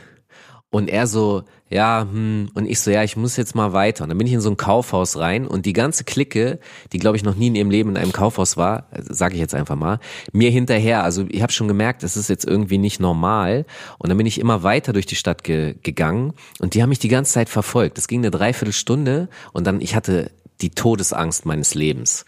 Kann ich aber auch voll nachvollziehen. Und dann bin ich in eine Straßenbahn, weil ich wollte nach Hause, gehüpft. Es war aber nicht die, die direkt durchfuhr, sondern ich musste einmal umsteigen. Ich Idiot habe das nicht bedacht. Und diese Station, wo ich umsteigen musste, die dann auch relativ menschenleerer Ort war, kam immer näher und ich so, Alter, was mache ich jetzt? Sie sind da hinten äh, einen Waggon hinter mir und so. Ich musste aussteigen. Dann saß ich da, ich Idiot habe mich auch noch hingesetzt und dann stiegen die natürlich auch aus, einer links, einer rechts, mich so eingeklammert und ich so, Alter, jetzt ist alles aus. Und dann kam aber meine Bahn direkt dahinter, die Tür genau vor mir auf. Ich mich so, ich muss jetzt hier so versucht da reinzuspringen, so halb in der Tür gehangen, die so an meinem Ärmel versucht, mich rauszureißen aus der Bahn. Ich habe es dann geschafft, drin zu sein. Ich habe aber nicht gesehen, ob die auch eingestiegen sind. Ich voll para, so die anderen Fahrgäste. Äh, sind die eingestiegen? Haben sie das gesehen? Ich mit dem Fahrer dann versucht zu quatschen, aber du sollst ja nicht während der Fahrt den Fahrer ansprechen. Hat er mich auch darauf hingewiesen. Ich so, ja, aber ich bin gerade fast überfallen worden und so mäßig. Und dann wie ein Idiot an der Endstation, wo ich gewohnt habe, nach Hause gelaufen. Nicht mehr umgedreht, nur noch gelaufen, gelaufen, gelaufen. Und von dem Tag an ab bin ich erstmal drei Jahre, ich war 15, von dem Tag an ab bin ich drei Jahre zu Hause geblieben, paranoid, weil ich Angst hatte, in die Stadt zu fahren, weil ich Angst hatte, dass ich dann wieder das erlebe. Das heißt, ich bin nur noch zur Schule und wieder nach Krass. Hause, sonst habe ich nichts gemacht. Und mir ist bewusst geworden, ey, diese Kleidung und so, die, die, ich, ich habe verstanden, warum die es haben wollten, wegen der Kohle und allem und so, aber das Geld, was ich dafür bezahlt habe, dafür habe ich meine Mutter, ja, die musste sich das vom Mund absparen. Das, das ist eigentlich total bescheuert und, und wofür? Damit ich dann in der Stadt rumrenne und mich besser fühle als der und weil der sich so gut fühlen wie, will wie ich, aber sich auch nicht leisten kann, will er es mir klauen. Das ist doch alles Schwachsinn. Und von dem Tag an ab habe ich irgendwie habe ich, ich hatte keine Lust mehr darauf. Und dann habe ich mir genau das, was ich vorhin gesagt habe, diese West Coast Styles gekauft, die, die Army-Jacke. Es war alles schlicht, schwarz, keine Marken. Ich bin in einen Army-Shop gegangen und habe mir diese Army-Jacke gekauft. Und auch Sneaker und so alles sehr schlicht. Also das, was du gesagt hast, ich deswegen, ich habe bis zum 30. Lebensjahr habe ich nur schwarze Kleidung, all black everything. Ich habe nichts anderes getragen. Hinzu kommt, dass ich eh auch ein Farbenidiot bin. Ich kann eh nichts kombinieren und so. äh, das war dann ganz hilfreich, was das betrifft. Ja, genau. Aber ich war der Typ, der immer nur in Schwarz rumgelaufen ist, was damals auf andere noch sehr viel komischer gewirkt hat als heute. Und es hat wirklich radikal mein Leben beeinflusst. Und das, was du gesagt hast, auch heute ist es so, ich, ich versuche zeitlos, wenn es geht. Gelingt mir auch nicht immer mich zeitlos zu kleiden, so dass ich in 10, 20 Jahren, wenn ich mir Fotos angucken würde, wäre es immer dasselbe. Also es, es könnte auch gestern sein. Und einen Aspekt möchte ich noch ranbringen, den du gesagt hast mit diesem, dass man so bestimmte Formen, Formen und Farben, die irgendwann einen geprägt haben, dass man es mitnimmt. Es gibt immer wieder, ich nenne es jetzt mal, ja, alte Leute, die in Styles rumlaufen, die Classics sind, die alt sind. Es gibt zum Beispiel in Berlin so einen, ich weiß nicht, ob der Techno-Oper heißt, es klingt jetzt despektierlich, aber es gibt da einen älteren Herrn, der geht auf Techno-Partys. Ja. Techno, so heißt es im Übrigen richtig, weil es von Technologie, ich werde mal ausgelacht dafür, Techno. Der geht da hin und der trägt aber Anzug, Fliege und ich glaube sogar eine Melone. Es ist mehr so ein Jazz-Dandy-Style. Und der geht dahin und der ist der, wenn du den siehst, der ist der coolste Motherfucker der Welt, weil er seinen Style so repräsentiert. Das ist für mich im Grunde auch total dieses Hip-Hop-Ding. Der rockt seinen Style mit Selbstverständnis und deswegen, der fällt natürlich auf und jeder findet den auch cool, weil er einfach cool ist. So. Und weil er diesen Style durchzieht, egal ob er kritisiert würde oder nicht. Die, die den kritisieren, sind eh Deppen, aber das ist halt so mein, nicht mein Ziel, aber das ist so, wo ich denke, ja, okay, ich werde, weil das, was du gesagt hast, du wirst auch mit 60 noch mit Kappe rumrennen. ist bei dem genau dasselbe. Du bist dann schon kurz vor dem Fazit, das wir eigentlich ziehen müssen aus Nee, dem gar kein, heraus. ich habe gar kein Fazit gezogen. Das ist, Nee, aber da, weil, weil da so ein bisschen die Essenz für mich schon drin steckt, in das, worüber man sprechen kann. Denn ähm, dass das Preisschild an den Sachen nicht immer automatisch den Ausschlag gibt, finde ich aus der Papa raus, ob das jetzt fresh ist oder nicht. Weil wenn du siehst, dass ähm, die berühmten Geschichten, zum Beispiel selbst aus der DDR, und ich habe auch selbst in meinem Freundes- und Bekanntenkreis ganz viele dieser Geschichten gehabt, dass du bestimmte Marken oder bestimmte Styles haben wolltest und sie nicht haben konntest und sie dir dann selbst genäht oder selbst erfunden hast, um diese Dinge zu machen, zeigt dir schon, dass es nicht automatisch um das Preisschild geht, sondern mehr um die, um die Aussage. Äh, und, und wenn man sich, was du vorhin schon gesagt hast, mit Rich Kids, die heute einfach nur wild sich wahllos sich die Marken zusammenkaufen und die Rapper nennen, äh, hat es nicht mehr den gleichen Effekt, wie wenn du früher quasi dafür gekämpft hast, dass du äh, äh, dich als Hip-Hopper uniformieren konntest und kleiden konntest. Ähm, aber da kommen wir vielleicht im Anschluss gleich noch dran. Es gibt noch so zwei Aspekte, mit denen ich, über die ich mal mit dir reden wollte und mal dein, dein Gefühl dafür haben möchte, denn wir haben das schon kurz ein bisschen angerissen. Wie hast du das denn wahrgenommen, dass Rap seine eigenen Marken dann auch gemacht hat? Weil ich habe so ein bisschen das Gefühl, wenn ich so rückblicke, dass das nie ganz geil war. Wie meinst du das? Dass Hip-Hop-Marken an sich nie richtig, also das war nicht, wenn man, das war, das war, das war Mode, aber es war nicht Style. Rockaware, Fubu, ähm, Wu-Tang, es war halt immer der, der Schnitt vielleicht, aber ansonsten waren es Logos und dicke Prints oder, oder so dicke große Embleme drauf. Ähm, ja, es waren halt sozusagen, du meinst, das ist so Basics im Grunde ja, waren. Ja, eben nicht. Es waren ja keine Basics, sondern da prangte so riesig irgendwas drauf ja, ich und die Logos und so. Die, die, das, was sie angeboten haben, also ein Sweatshirt, ein Kapuzenpulli, das ist ja im Schnitt oder so, das, das würde ich als Basic bezeichnen und dann haben sie ihr Logo drauf gebappt. Also, oder wie meinst du das sonst, dass es nicht so stylisch war? Nee, weil ich eigentlich finde, wenn ich rückwirkend äh, drüber nachdenke, dass ich mir auch noch 2019 Carhartt-Pulli anziehe, den ich auch schon 1990 tragen konnte. Aber ich würde mir keine Fubu-Sachen von 94 mehr anziehen.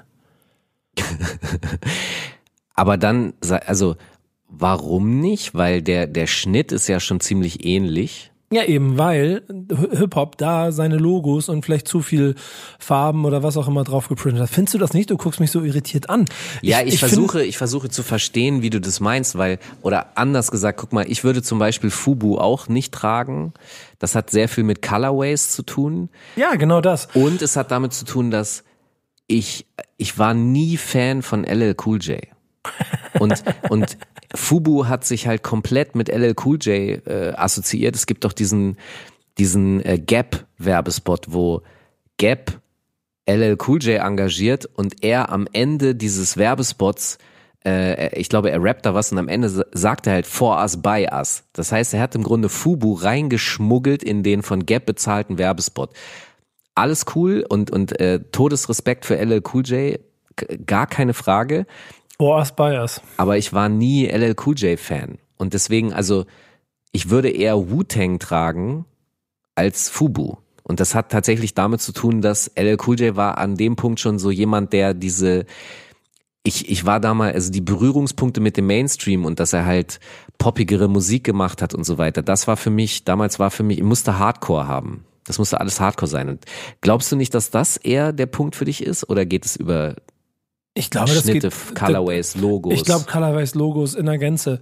Ähm, was aber, aber deswegen habe ich zum Beispiel nie Tommy Hilfiger. Das, das interessiert mich nicht, weil das viel zu bunt ist. Ja, genau, vielleicht, ich, es geht mir, glaube ich, auch viel mehr um eine Epoche, weil die ja alle so in den 90ern bis, bis in den Ende der 90er, vielleicht bis in die 2000er hinein schon sehr prägend waren mit den großen Schriftzügen da drauf, die Farben, die Schnitte. Aber das, beantwort mir das mal. Ist es die Leute, die die Klamotten, guck mal, du würdest ja auch keine Thor Steiner tragen. Nee. Das hängt damit zusammen, wer das so trägt. Oder? Oder sind es die Designs von Thorsteiner, die dich stören? Na, natürlich, natürlich, wer es trägt und auch die Botschaft. So. so, und ich glaube, das ist entscheidend für, für die Auswahl und nicht so sehr also ich weiß schon, was du meinst. Da sind halt, modisch ist es natürlich Hip-Hop-Mode immer sehr simpel gewesen. Es ist ja nicht so, exaltierte Fashion, wo. Am Ende nicht modisch gewesen. Und ich glaube, das ist das, worauf ich hinaus will, weil nämlich alles andere drumherum irgendwie immer, also wenn Mode mit, mit, mit, mit, mit, mit Rap oder mit Hip-Hop ko kooperiert hat, jetzt sind die Worte verloren, dann ähm, ist es stylisch geworden. Aber wenn, wenn, wenn, wenn Hip-Hop selber, zumindest in den 90er Jahren Mode gemacht hat, ist es schwierig geworden. Ich glaube, das hat sich erst entwickelt, als jetzt in der neueren Zeit äh, und in dieser nächsten neuen Generation, wo trotzdem jetzt ja bestimmt auch, ich weiß gar nicht, ob schon da ist, aber Fubu und Rockaware und alle wiederkommen werden. Und dann tragen sie alle wieder die großen Prints aus den 90ern irgendwann. Oh und das Gott. ist mega fly. Ich warte auf die 6XL-T-Shirts. Das ist. Aber, aber ich meine, der, der Godfather of, of, of, aus Hip-Hop heraus Mode machen ist ja nun mal, und wo auch immer die Inspiration hergekommen ist, das steht noch auf meinem Blatt, aber ist nun mal auch einfach Kanye West mit all dem, was er gemacht hat. Der hat einfach das Sneaker-Business neu erfunden, indem er mit erst mit Nike und dann mit Adidas diesen Yeezy gemacht hat und diese Yeezy-Kollektion dazu. Mit diesen, das waren halt nicht mehr, das war nicht Hip-Hop-Marke, das war Mode.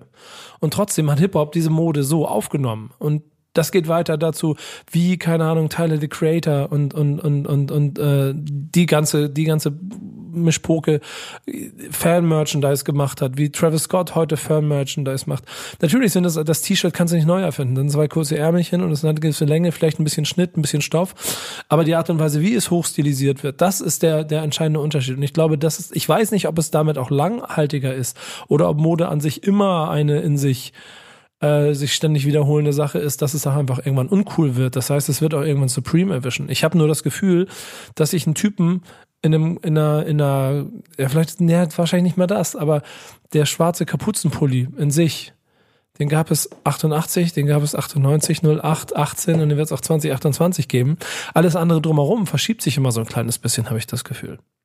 Ja, natürlich. Also die, die Welt verändert sich, aber die Klamotten, also Mode ist ja in sich schon äh, Intervallen äh, unterworfen. Ja, also das heißt, äh, äh, natürlich wandelt die sich, aber dieses Wechselspiel, was wir am Anfang gesprochen hatten, das hängt schon eben auch mit den Personen und auch den Gruppen zusammen, wer das wie wo trägt und ähm, die, dieses Wechselspiel, die gegenseitige Beeinflussung, aber trotzdem das, was ich Basics genannt habe, also ein Kapuzenpulli den gab's auch schon in 50ern und so und den wird's auch noch in 50 Jahren geben, weil, also wenn man mal ehrlich ist, Kleidung hat ja ein, wozu gibt's überhaupt Kleidung? Es hat ja eine Funktion. Ich will nicht frieren und äh, ein Kapuzenpulli ist natürlich für Regionen, wo es windig ist und so weiter. Da irgendwann denkt man sich, der Ötzi hat schon eine Kapuze gehabt. Ja. So, das heißt, dieses Basic-Ding, das wandelt sich nicht so stark. Was kannst du machen? Ein bisschen Schnitt, ein bisschen Logo und ist sozusagen aufzuladen mit Gefühl. Und das, das ist, ist der entscheidende Faktor. Genau, diese Emotionalisierung der Kleidung, die du über die Marke und über die Gruppen und Personen, die das tragen, erreichst, äh, das, das wandelt es im Grunde, aber die, die Basic. Aber ansonsten, also Hip-Hop ist, glaube ich, einfach auch gerne gewesen, zumindestens Basic. Und das, was du jetzt beschreibst, dass es äh, natürlich Hip-Hopper gibt, die darüber hinaus ein stärkeres Fashion-Interesse haben und den Einfluss mit reinbringen, also die Basics in dem Sinne erweitern, weil so ein Jeezy sieht ja nicht, nicht annähernd aus wie ein Kleid oder wie ein Jordan oder das ist ja, ehrlich gesagt, sieht das aus wie ein Mondschuh für mich. Genau. So, der hat sich da irgendwie bei Astronautenklamotten äh, was abgeguckt. Und hat damit aber den Nagel auf den Kopf getroffen. Sonst Ja. wäre es nicht der erfolgreichste Schuh. Ja, ja, also er hat für viele Leute den, die Frage ist für Die mich, Masse. ich finde den zum Beispiel hässlich. Ja, genau. Aber du bist dann da auch die, die, die Außenseitergruppe. Die Frage ist, ob die Menschen den deshalb schön finden, weil er wirklich schön ist. Aber, aber da- das, die Frage habe ich vorhin ja auch schon beantwortet, weil die, die Hip-Hop-Klamotten, die wir getragen haben, waren für andere ja auch hässlich. Richtig, Also genau. äh, es, es funktioniert Emotional eben, aufgeladen genau. durch den Künstler. Das heißt, Kanye West ist der emotionale Pusher von Mondschuhen.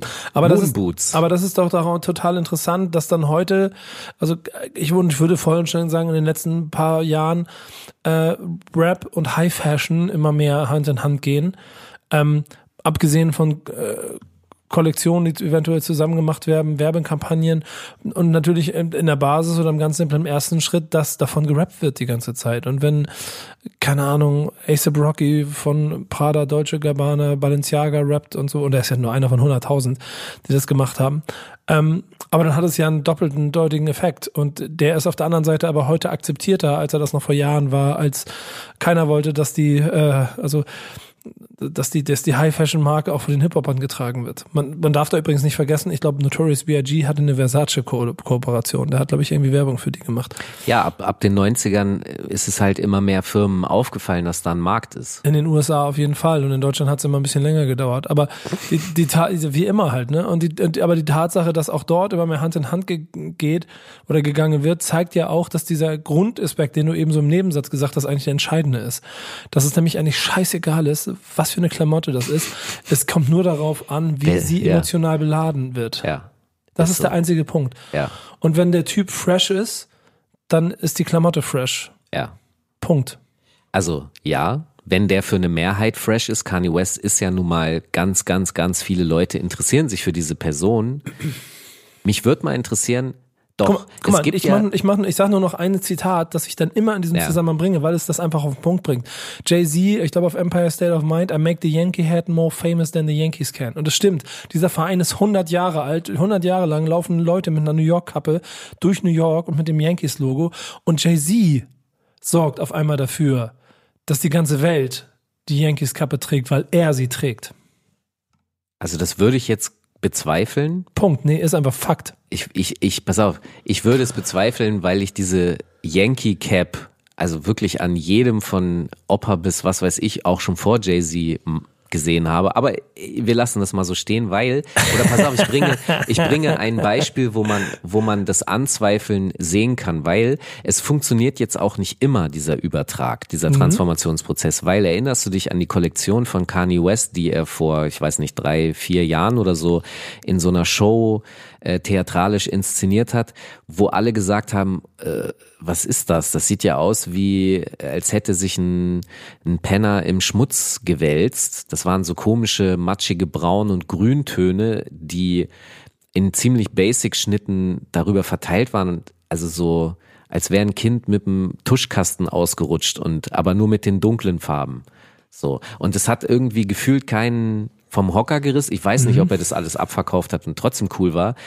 Aber das ist nicht so wie der Jeezy gefühlt hängen geblieben und andere Sneaker-Marken machen dann auch Mondschuhe und so ein Scheiß. Das habe ich da in dem, in seiner braunen Phase, habe ich das so nicht wahrgenommen. Also selbst Kanye West kann nicht alles transformieren. Es muss schon, ich verstehe schon, also ich bin zum Beispiel ja auch großer Weltraum-Fan. Äh, Space, Space Opera, Roboter und alles so, ja? Wie dieser Satz klingt, Falk Schacht. Ich bin übrigens auch großer Weltraumfan. Ja, ist ja so. Deswegen steht das Teleskop hier auf, auf dem Balkon. Und theoretisch müsste ich Mondschuhe total feiern, weil das eigentlich ja, ja, aber irgendwie, es gefällt mir trotzdem nicht ästhetisch. Aber ich kann schon verstehen, ich vielleicht als Kid hätte ich das total gefeiert, äh, weil es eben genau diesen Space Opera und Star Wars und alles und so eigentlich in sich trägt. Nur dieses Braun-Ding. Vielleicht sah das zu Öko aus. Vielleicht kann er Öko nicht transformieren. Es gibt noch einen Aspekt bei Mode, über den wir gar nicht gesprochen haben, den ich auch ziemlich prägend finde bis heute, ist eigentlich, dass ähm, schon Hip-Hop dafür gesorgt hast, dass Sportswear und dann ganz schlimme Trikots und Jerseys, das habe ich vorhin im Halbsatz genannt, ja auch ein großer entscheidender Teil für die äh, für die Hip-Hop-Kultur geworden sind. Das Also meinst jetzt die Fußball-Trikots? Ja, es ging ja los mit den Baseball, Basketball, Football-Jerseys in den USA. Aber die Transformation nach Deutschland, und das weißt du auch, in den, in den Nullerjahren und auch in den, in den, in den ersten Gangster-Schienen hat keiner Fußballtrikots getragen in Deutschland. Nein. Und auf einmal fängt an irgendeiner Stelle, ich weiß gar nicht genau, wer es war.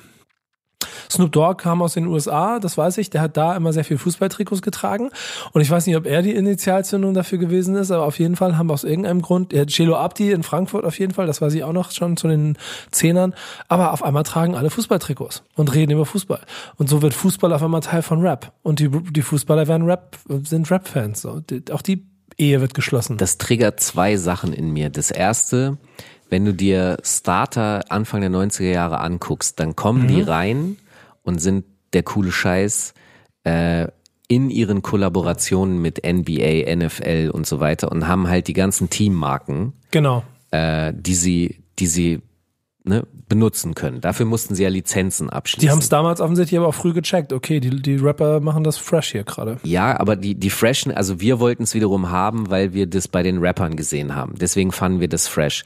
Starter hat dann aber mittelfristig versucht, sich selbst als Marke zu etablieren. Das heißt, der Stern war für uns aus, also du musstest den Stern auf der Jacke haben, aber es war ein Sportsteam. Als sie angefangen haben, Starterjacken zu machen, wo dann halt vorne Starter einfach nur drauf stand, da sind, da haben sie die Leute verloren. Das hat nicht funktioniert. Und das Lustige ist, jetzt, wo Starter zurückgekommen ist, haben die zwar auch Team-Collabos, aber ich sehe sehr viele Leute einfach mit einem Starter-T-Shirt oder ein Cap, wo wirklich nur Starter draufsteht. Das heißt, die Marke ist über die Jahre kultiger geworden, als sie es damals war. Damals lief es, es war eigentlich ein Farbending und gar nicht so sehr ein Teamding, weil so richtig krass verfolgt hat man NFL oder so jetzt auch nicht. Es war einfach die Leute, die cool aussehen wollten, haben sich ein Raiders-Ding gekauft, obwohl sie noch nie ein Raiders-Spiel gesehen haben. Aber eine schwarze Starterjacke haben sie sich nicht gekauft. Das ist also dieser, diese, auch hier diese Transformationsprozesse funktionieren auch nicht immer können auch nicht immer funktionieren. Das ist das eine, was du gerade in mir getriggert hast.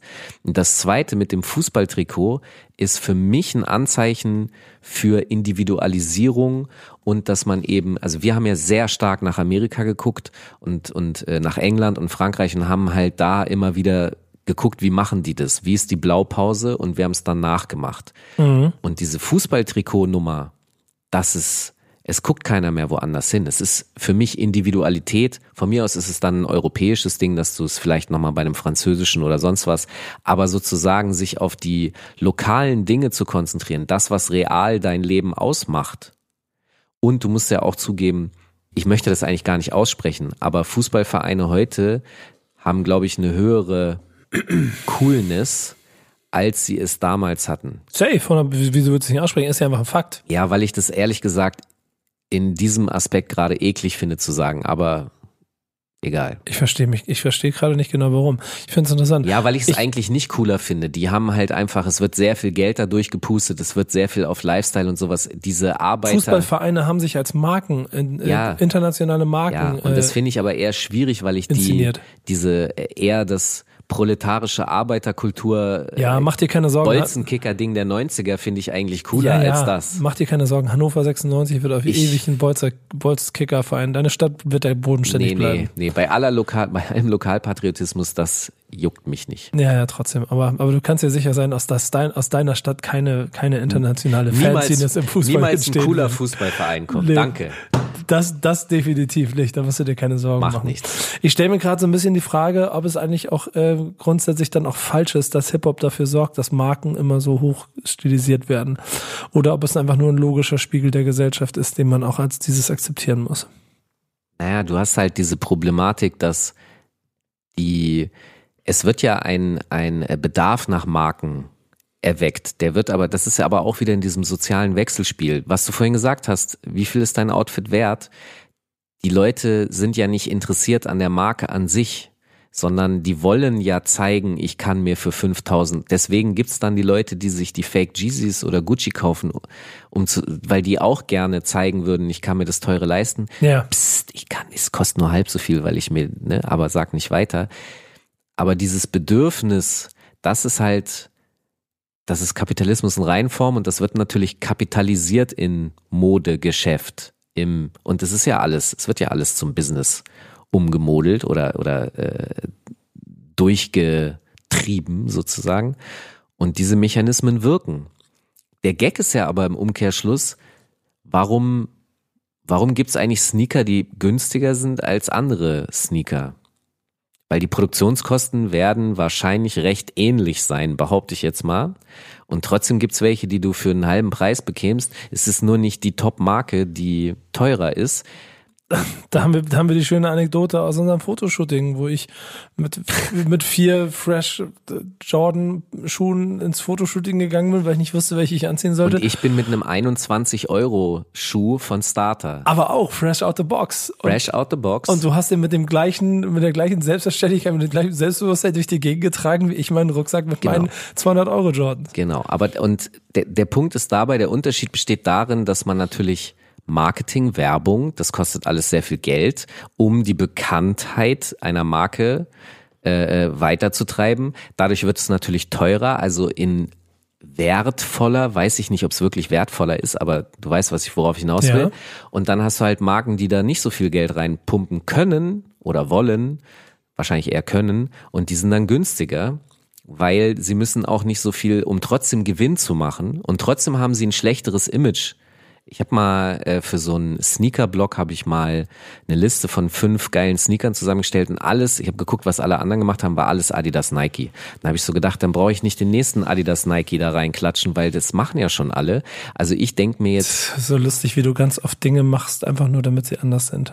Ja, was heißt damit sie anders sind? Wo, wo, wie, wo soll ich denn, guck mal. Aber man kann sich doch einfach darauf einigen, guck mal, nee. wir haben uns doch, doch, wir haben uns doch vorher auch darauf geeinigt, dass eigentlich, ich bestelle jetzt ein Outfit zusammen aus einer einer, aus einer, keine Ahnung, aus dem, Was, ne, ne, du nimmst einen Carhartt Hoodie, eine, eine Raiders Jacke, ein Starter Cap dazu, irgendeine äh, Levis Jeans im Zweifel oder eine Carhartt Jeans und nimmst ein paar Adidas oder Nike Schuhe, in welcher Form auch immer. Wir reden ja jetzt über meine Persönlichkeitsstruktur. Ja, genau. Aber dass das eigentlich so der Durchschnitt von, da können wir uns alle drauf einigen, das ist okay, das ist basic. Ja, aber, aber und, das ist und doch. du weigerst dich dagegen, nein, das nein, nein, nein, auszudrücken. nein, nein, nein, nein, nein. Ich weigere mich nicht dagegen, äh, so, sondern schau, dass ich mit dir an einem Tisch sitze, bedeutet, dass ich dir für mich und meine, meinen Raum, meine Welt, gebe ich dir einen Hood Pass. Ja? Mhm. Das heißt, du bist von mir akzeptiert, einfach nur, weil ich schon mit dir längerfristig rumhänge und Dinge mache. Mhm. Ich bestätige dich also damit in deinem Sein. Ja. Und wenn wir uns jetzt über Sneaker unterhalten, könnte ich dich einfach nochmal aktiv darin bestätigen, indem ich sage, ja, der Jordan ist Hammer und der Adidas und das und das. Und das ist ja auch okay. Aber ich möchte eigentlich etwas anderes, weil ich habe das vorher schon bestätigt durch den Hood Pass und ich meine Mission, die ich mir nicht ausgesucht habe, ehrlich gesagt, sondern ich war schon immer so, ich möchte bereichern. Ich möchte dir was geben, was du vorher noch nicht hast, weil ich das also weil ich es gerne auch so hätte, ich bin neugierig, ich möchte immer neue Sachen erfahren und das ist für mich eine Bereicherung. Also möchte ich das auch gerne zurückgeben und aus diesem Grund heraus sage ich mir, ey, wenn das schon alles da ist, dann brauche ich jetzt nicht das nächste dran backen, was sowieso schon da ist, sondern ich bereichere etwas in der Hoffnung, dass es irgendwen interessiert, äh, merke aber dann ja auch, dass Leute dann darauf reagieren, indem sie sagen, ja, man kennt ja gar keinen Schuh davon. Ja, natürlich, aber das ist doch das Tolle daran. Wieso soll ich dir jetzt einfach nur sagen, dass du und ich, ich finde den Nike, den du trägst, super. Ja, voll geil. Wo ist da der höhere Mehr? Da ist für mich zumindest kein Mehrwert. Andere scheinen das so zu empfinden. Wo ist der Mehrwert, die Bereicherung? Ich, ich möchte die für mich gerne haben. Und das, Ich glaube, und es- das ist mein Problem. Ja, ich, ja, ja, ja, ich, ich verstehe dich, Herr Falk. Ich glaube, ich glaube, das hängt ein kleines bisschen einfach mit diesem Kern zusammen von, dass es einfach Dinge gibt, auf die man sich einigt. So, Ja, aber das tue ich schon, indem ich mit dir rumhänge. Du bist schon akzeptiert. Ich muss das nicht noch dauernd versichern durch, dass ich dir jedes Mal die Tür aufmache, wenn du klingelst, ist schon die Versicherung. Aber verstehst du, was ich, weißt du, was ich meine? ihr habt den Hood Pass, also dass ich, dass die Tür aufgemacht wird hier. Stimmt. Sie ist auch immer offen, wenn ich komme. Ja, Das du kriegst gut. auch von mir was zu trinken. Ich habe schon für dich gekocht. Ich bin für dich da. Sehr gut. Ja. So. Und Aber das, das ist trotzdem noch wieso kein muss ich, wieso muss ich das immer noch mal versichern, indem Ja. ich dir sage, tolle Schuhe, tolle, also wie viel Pamperung willst du noch? Ja, aber, aber, aber wieso kannst du nicht einfach dich da, dich da akzeptieren, dass einfach der Schuh Das tue ich. cool ist? Das tue ich, aber Warum ich sagst möchte du dann den anderen? Na, weil ich meinen Beitrag leisten will, indem ich sage, ey, guck mal, ich habe was gefunden. Vielleicht ist es auch das Ding. Vielleicht, guck mal, ich habe hier was gefunden, was ganz geil ist. Wie findest du das? Vielleicht ist es das in mir. Ich weiß es nicht. Ich, ich, ich finde es halt einfach, also es ist ja auch mein Konsumverhalten. Ich finde das halt interessanter und deswegen liefere ich auch wiederum so etwas aus und dann sehe ich da Sneaker-Modelle, die halt einfach viel billiger sind, aber die ich sehr stylisch finde. Und so, ganz ehrlich, so entwickeln sich ja auch Dinge. Wenn alle immer nur dasselbe machen, dann bleibt es irgendwann stehen. Das ist wie mit Afro-Trap gerade. Alle machen Afro-Trap, jetzt bleibt es gerade stehen, keiner hat mehr Bock drauf. Und alle warten auf den einen Spinner, der ist wie ich und sich einmal traut und was bereichern will und damit einen Hit landet und dann laufen alle wieder dahin. Ich Danke. bin Kanye West. Danke, Falk. Ich bin Kanye West nur mit weniger Reichweite und weniger religiösem äh, Ballast. Und man müsste mal herausfinden, ob der, ob der Style-Faktor ähnlich gewappnet ist bei den Leuten da draußen, dass sie dir folgen wollen. In jedem Ja, Modesinn. aber wir haben uns ja In geeinigt, dass es, ich habe ja, wir sind uns ja einig, dass es nicht so, der hat ja nicht als Freak angefangen. Am Anfang sah ja Kanye, der hat sich ja hochgefreakt, Stück für Stück. Und du bist da auch auf dem Weg, sagst du? Nee, ich will nur sagen, dass er nicht von Anfang an, er ist ja nicht als Style-Ikone geboren, Ja. sondern er hat sich da Hochgestylt. hochgeschlafen. Was war eigentlich deine größte Modesünde, Ähm, um mal den Bogen zu schließen und hier einen Deckel drauf zu machen? ich, ich weiß, ich, es gibt sicherlich diverse. Eine, die mich letzte Woche konfrontiert hat. Ich habe ein äh, Interview mit Nimo gemacht und ähm, Nimos Manager war dabei und wir sind nach dem, wir haben uns unterhalten und so und nach dem Interview sind wir dann äh, natürlich weggegangen und dann haben wir uns wieder ein bisschen unterhalten und irgendwann meinte er so, sag mal, machst du das schon länger so? Ich so, ja, so seit 20, 25 Jahren mäßig und er so, ja, kann, kann es sein, dass ich dein Gesicht schon mal im Fernsehen gesehen habe? Ja, so 50 Cent, ich so, ja und er so, Digga, du hast so scheiße ausgesehen. So, und er hat recht, weil äh, ich habe, ich war damals im Viva-Styling und Mhm. habe mir so eine Kappe, das war so ein Mesh-Cap, Trucker-Mesh-Cap, in ganz, ganz, ganz, Oh, warte. ganz, ganz üblen Colorway. Ich, ich habe es einfach angezogen. Ich habe gedacht, es ist okay. Ich trage auch jetzt gerade aktuell hier auf meinem Kopf trage ich eine Kappe, die ich eigentlich formal nach meinen eigenen Formalkriterien nicht tragen würde. Ich habe die einfach so, weil ich die an den Strand mitgenommen habe. Als Sonnenschutz habe ich die rausgeholt im Sommer und dann habe ich die zwei, dreimal getragen und dann habe ich, irgendwann hat sie angefangen mir zu gefallen, weil die ist mir viel zu bunt. Die sieht eigentlich aus wie so eine verkappte Tommy Hilfiger, oder? Hier so Colorway-mäßig, würdest du sagen? Ja, 90er Color. auf jeden Fall. Die ist ja auch von 94, die Kappe, ist ein Deadstock. Wollte ich gerade sagen, die sieht, äh, sieht auf jeden Fall äh, bunt aus. Und eigentlich Fehlt würde der ich, Propeller. eigentlich würde ich die nicht tragen und jetzt habe ich sie zwei, dreimal getragen, jetzt gefällt sie mir, aber ich habe jetzt schon Angst vor den Fotos und Videos, die du immer von mir machst, wenn ich die in zehn Jahren angucke, weil so ging mir das mit dem 50 Cent Interview, das habe ich zehn Jahre später gesehen und habe gedacht, boah, ist die hässlich, die Cup. Also das würde ich vielleicht als Modesünde. Die Ich hab- kommt auch zurück offensichtlich. Ich habe hier dein Viva-Bild mit deinem legendären Masco-Interview, das bei Stefan Raab auf Oh, dem... da trage ich ein grünes Beanie, oder? Ja, ja, aber mit dem Schirm. Rückwärts Nee, vorwärts, aber mit dem Visor, das Beanie mit dem Visor. Auch, auch ganz mies. habe ich aus äh, New York gekauft, äh, 10 Dollar an so einem Stand, weil in Deutschland konnte man damals nicht so richtig Beanies besorgen. Mhm. Hatte ich auch. Hatte ich auch. Also du siehst, ich habe schon eine gewisse Fashion-Affinität, ja, aber keep it simple.